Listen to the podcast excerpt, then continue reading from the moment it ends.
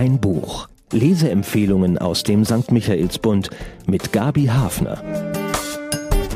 Mein Buch diese Woche ist ein Klassiker aus Griechenland, und zwar ein moderner. Einer der meistgelesenen griechischen Romane, dort gerade in der 51. Auflage erhältlich und nun endlich auf Deutsch übersetzt. Drei Sommer heißt der Roman und das allein klingt ja schon wie ein großes Versprechen. Margherita Liberaki erzählt von den drei entscheidenden Sommern beim Erwachsenwerden der drei Schwestern Katharina, Infanta und Maria. Drei Sommer, in denen sie von Backfischen zu Frauen reifen, bange und glückstrunkene Momente erleben, an sich zweifeln, an ihren Erfahrungen wachsen und entscheiden, was für ein Frauenleben sie führen wollen. Ein bisschen Jane Austen auf Griechisch könnte man sagen, nur eben mit den modernen Fragen des Frauseins. Die Handlung. Der Roman führt in die herrlich zeitvergessene Atmosphäre eines ländlichen Vororts von Athen in den 1930er Jahren. Heute ist Kefisya ein nobles Stadtviertel am nordöstlichen Rand der griechischen Metropole. Damals lagen um das Städtchen Landgüter mit üppigen Gärten, ein bisschen Landwirtschaft und teilweise illustren Bewohnern, eine ländliche Insel neben der Stadt. Und in diesem Idyll empfängt der Roman seine Leser zu einer nachdenklichen Sommerfrische in Gesellschaft der drei unterschiedlichen Schwestern, ihrer Familie und ihrer Freunde.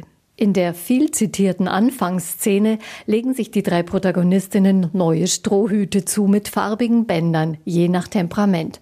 Kirschrot für Maria, die älteste, sie ist knapp 20, Vergissmeinnicht für die etwas ätherische Infanta und feuerrote Mohnblumen für Katharina, die jüngste. Sie ist es, die uns weitgehend als Erzählerin begleitet und mit ihrer Neugier und Unangepasstheit ihre Familie in Atem und den Erzählfluss in Schwung hält. Ein Enfant terrible auf der Suche nach einer Rolle im Erwachsenenleben, mit der sie sich nicht selbst verleugnen muss. Du verlangst ausgesprochen viel vom Leben, konstatiert die älteste Schwester, als Katharina mit ihr überlegt, wie ihr Leben wohl einmal aussehen könnte. Wir müssen doch etwas erreichen, findet die Jüngere. Maria hat da bereits eine leidenschaftliche Affäre vor der Ehe, entscheidet sich aber glasklar für ihren Verlobten. Sie wird bald Mutter und bekommt schnell zu spüren, was es heißt, wenn der Mann, ein junger Arzt auf Erfolgskurs, tagsüber einer beachteten Arbeit nachgeht, während sie im häuslichen aufgeht. Aber drei Sommer bedeutet nicht, dass nun jeden Sommer brav eine der Schwestern unter die Haube gebracht wird. So geradlinig wie die älteste entwickeln sich die beiden jüngeren Schwestern nicht. Die scheue Infanta unternimmt temperamentvolle Reitausflüge, verbringt aber auch viele Stunden mit komplizierten Stickarbeiten an der Seite ihrer unverheirateten Tante. Katharina fühlt sich manchmal stark genug, um die schwierigsten Aufgaben zu lösen, dann wieder sucht sie die Geborgenheit der Familie. Anfangs teilen die Schwestern fast alle Geheimnisse miteinander. Später gibt es die ganz enge Vertrautheit nur noch punktuell. Jede sucht nach ihrem Weg ins Leben. Über ihre Beobachtungen der Erwachsenen mit ihren Beziehungen und Eigenheiten tauschen sie sich noch häufig aus. Jede zieht ihre eigenen Schlüsse daraus. Anschauungsmaterial jedenfalls gibt es reichlich. Und besonders Katharina, die nach der Schule vorgibt, an einem Roman zu schreiben, ist fasziniert von den Leben der anderen angefangen bei den getrennt lebenden Eltern und dem Rätsel um die polnische Großmutter, die eines Tages einfach die Familie verlassen hat. Dann sind da die Nachbarinnen mit Kindern im Alter der drei Schwestern, aber mit Anfang 40 noch jung und lebenshungriger, als sie eigentlich zugeben dürfen. Das ist Katharinas Schule des Lebens. Als Katharina dann auch gepackt wird von der ersten Liebe, ist es mit der sicheren Beobachtungshaltung vorbei.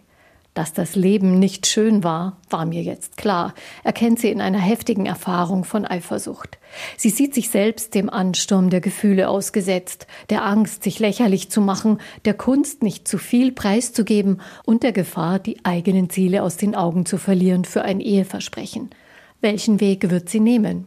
Die Autorin Drei Sommer ist der zweite Roman von Margarita Liberaki und ihr größter Erfolg. 1945 erschien er. Da war die angehende Schriftstellerin gerade 26 Jahre alt. Ihre Biografie ist durchaus ungewöhnlich. Sie studierte Jura, heiratete einen Juristen und bei der Arbeit am Roman war sie mit ihrer Tochter schwanger. Danach trennte sie sich und ging nach Paris. Dort lernte sie Sartre kennen und fand in Albert Camus einen Verehrer, der sich für ihre Romane einsetzte.